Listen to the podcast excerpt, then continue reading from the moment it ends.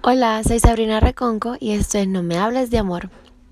Lo siento por haber estado desaparecida, por no haber subido nada, pero no he tenido la inspiración o las ganas de grabar, porque creo que cuando hacemos algo tiene que ser bien hecho y tiene que ser hecho con amor, pero aquí estoy. Lo siento si escuchan algún ruido extraño. Están construyendo mi casa, entonces es la situación. Eh, gracias a todos los que me escuchan y escriben, como siempre comento. Eh, con una persona que a mí me escucha, yo soy súper feliz. Con alguien que me escriba, ay, me gustó lo que dijiste, soy muy feliz y agradecida. Espero todos estén bien, que sus familias estén bien y con salud. El tema de hoy va dedicado a todas las personas que sufren violencia emocional. Eh, el tema de hoy es, es, se llama Eso que no es amor lo que sucede cuando el abuso emocional invade tu relación. Es un tema, eh, bueno, hoy principalmente estoy sola, no tengo un invitado, pero es un tema que tanto a mí me ha, ha impactado como a muchas de mis amigas, a muchos de mis conocidos, porque sufrir de violencia emocional no quiere decir que solo las mujeres la vamos a sufrir. Creo que obviamente existe un porcentaje mayor de abuso emocional en una relación hacia la mujer, pero no, no discrimina y que un hombre no puede pasar o un niño, es cualquier ser, cualquier ser humano puede sufrir violencia emocional. Y cuando pensé en grabarlo, estaba pasando por una situación que una persona muy cercana a mí me comentaba ciertas cosas de su relación y a mí me afectó mucho. Y creo que es importante crear conciencia, pues no, grabo esto para eh, generar lástima, es para generar conciencia y para darnos cuenta cuando algo está mal. Más allá de los golpes, hay otro tipo de violencia, esa que no se ve a simple vista o que incluso los demás no se dan cuenta, pero puede acabar con tu autoestima, incluso con tu vida. Lo que pasa es que las personas no se toman en serio cuando algo es realmente peligroso. Les quiero contar una historia. Es una historia importante y este es el porqué porque no mucha gente platica su versión. Eh, tenemos a nuestros amigos que nos cuentan qué pasa en su relación, pero no tenemos a veces el valor de enfrentar las cosas, de, de alzar nuestra voz y alejarnos de una situación que nos hace daño. Al igual que los millones de mujeres, hombres y niños que no alzan la voz todos los días porque están cansados y no quieren que se les recuerde la situación, o simplemente no pueden decir nada porque al hacerlo su vida correría peligro. Al compartir una historia de abuso emocional, em, busco poner de mi parte un granito de arena porque la violencia de cualquier tipo, sobre todo la doméstica, sobrevive gracias al silencio. Entre más se hable, más sabremos, más rápido, de una manera más rápida, aprenderemos y más exigiremos. Entre más sepamos que nos merecemos, podremos identificar cuando algo está mal. Y en realidad no quiero hacerlo personal, no quiero que esto se vuelva, este podcast en, general se vuelva eh, contar una historia, mi historia una y otra vez, pero en, en, resumen, em, yo conocí a una persona, creo que hace dos años, que era encantador y empezamos a salir. Eh, cuando empezamos a salir, eh, me dijo algunas cosas que eran señales rojas estaban en mi cara, o sea, yo las podía ver, pero las continuaba ignorando y eso es lo que pasa. Cuando ignoramos un problema desde el principio, luego crece como una bola de nieve, el efecto bola de nieve, hasta un punto que ya no sabemos controlar la situación y la pudimos evitar desde un principio. Pero en mi cabeza yo decía, no, no, no juzguemos a las personas, puede que esté cambiando, o no voy a, yo no voy a ser como las demás porque por nuestra cabeza nunca pasa, yo nunca voy a sufrir ni violencia emocional o física, jamás. Y obviamente todas todos estamos exentos, perdón, todos estamos expuestos a sufrir un tipo de violencia. Cada vez que la persona con la que yo salía mm, decía eh, un tipo de cosas que no eran buenas, mis estándares caían más bajo y yo creía en mi propia mentira de que todo estaba bien yo sabía que si mi familia, mi mamá o mis amigas cercanas conocieran la mitad de lo que yo estaba pasando en ese momento, mm, me dirían como que Sabrina, ¿qué pasa? O aléjate de ahí. em, para que saliera de esa relación lo más pronto posible. Pero yo seguí el juego, las peleas se pusieron peor, la rabia más explosiva y los celos, las humillaciones y la hipocresía más intensa. Mi cerebro se sentía mal, me sentía desgastada, que lo único que quería hacer era, no sé, alejarme de todo, pero al mismo tiempo quería estar cerca. Y me aseguraba, no, eso es normal, las relaciones tienen problemas, las relaciones eh, pasan por momentos difíciles.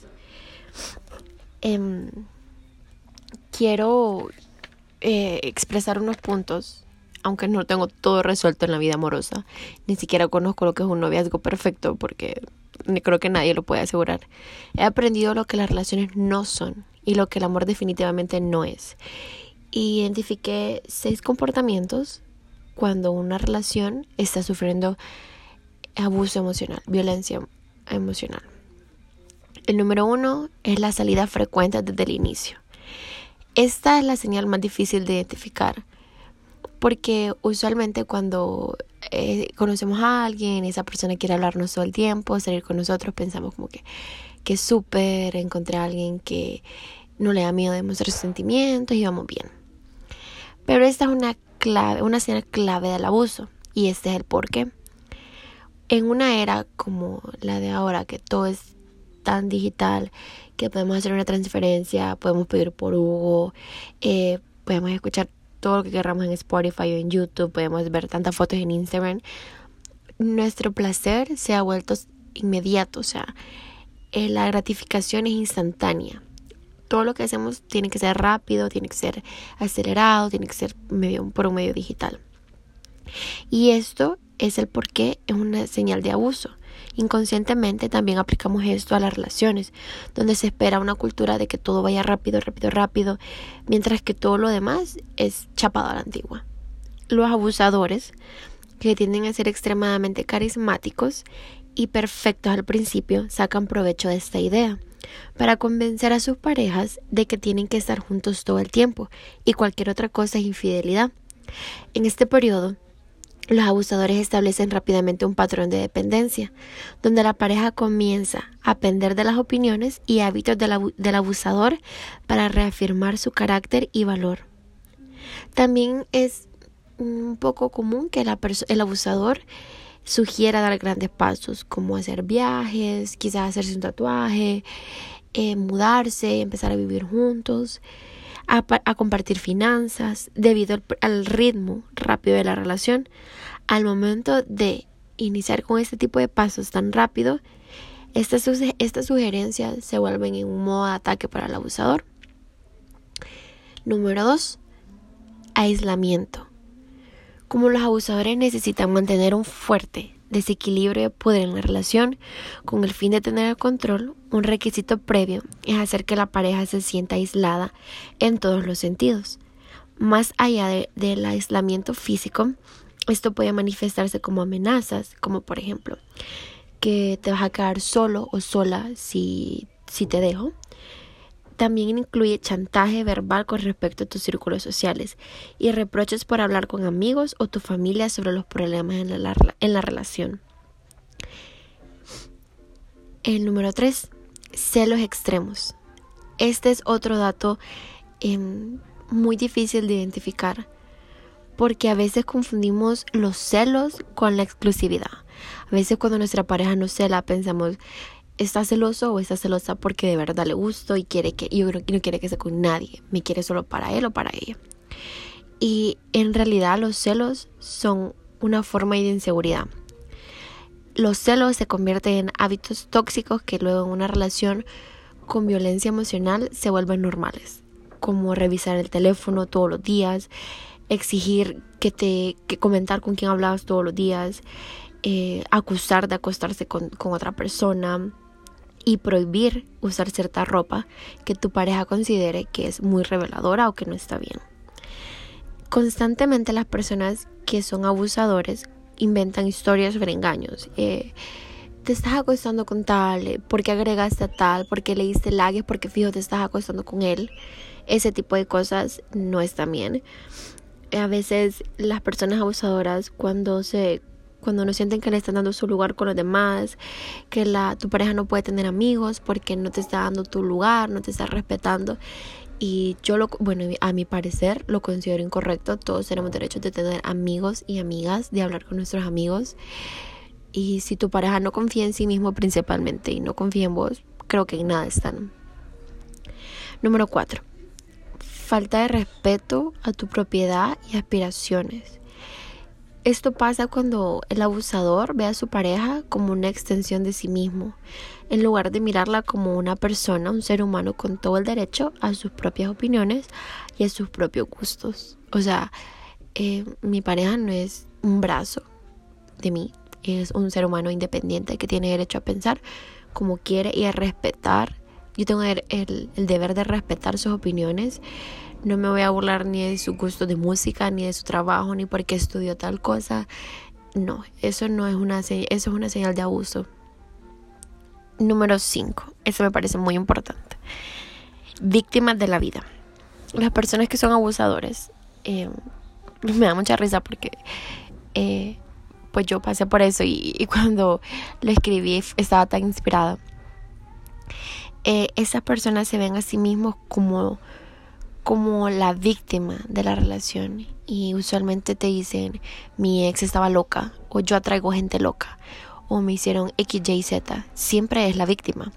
Debido a esto, cada vez que surge una pelea buscan darle vuelta a todo para hacerte entender que, que vos sos el problema y que, la, y que el abusador es la víctima.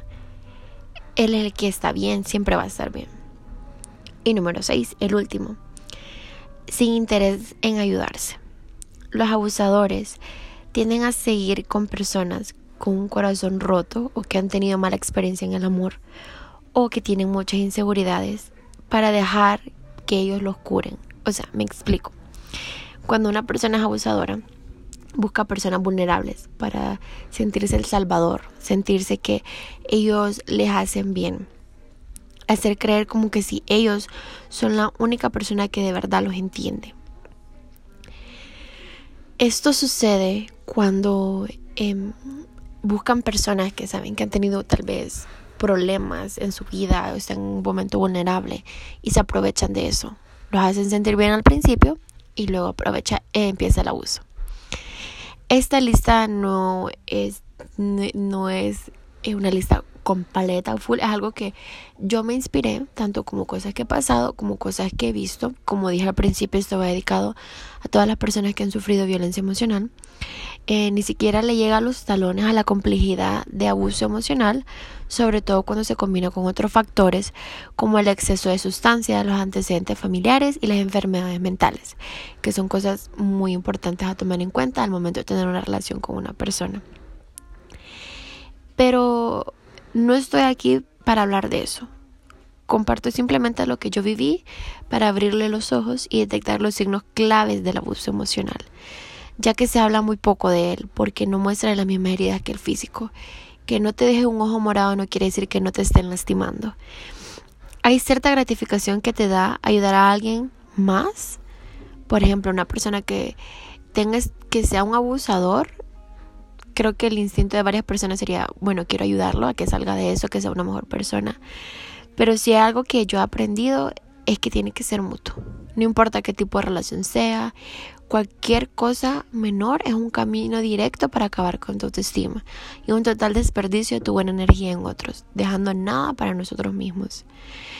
Y a veces nos preguntamos por qué duramos tanto en relaciones en donde éramos abusados emocionalmente, pero a veces tratamos de salir, pero siempre terminamos dudando de nuestra propia intuición. Terminamos pensando que no es tan malo como parece. No puedo dejar de reiterarles cuán lentamente el abuso emocional puede colarse en nuestras vidas. La primera etapa, una luna de miel llena de amor del abusador, pasa muy rápidamente, pero todo lo demás es a veces tan sutil que solo podemos recordar lo que una vez había sido y nos enamoramos de una idea de cómo era alguien, no en realidad cómo es la persona hoy en día. Muchas personas permanecen en relaciones abusivas más tiempo del que ellos quisieran, porque siguen recordando los buenos tiempos y olvidan los maltratos. Y lo último para terminar este podcast, que fue para mí un podcast serio, un podcast que me encantaría generar conciencia y que si alguien lo escuche que está pasando por una situación así pueda salir, pueda buscar la ayuda necesaria, pueda salir de algo que le está haciendo daño. Que lo último que diré es que porque es aplicable a todas las injusticias en todas las partes, no únicamente la violación flagrante perdón, de los derechos humanos, que es la violencia doméstica. Los grandes espíritus siempre han encontrado la opresión de las mentes mediocres, decía Albert Einstein. Si alguien te está llevando cuesta abajo con tus propias debilidades, simplemente hay que olvidarnos de esa persona. Yo sé que suena tan fácil, pero está en nosotros poder generar un cambio en nuestra vida. Gracias por escucharme, espero les haya gustado. Eh, les deseo éxitos. Bueno, justamente cuando estoy grabando esto, iniciamos clases en la UNAM. Les deseo éxitos en todo, que se cuiden, lávense las manos, no salgan de su casa si no es necesario y espero se encuentren muy bien. Besos.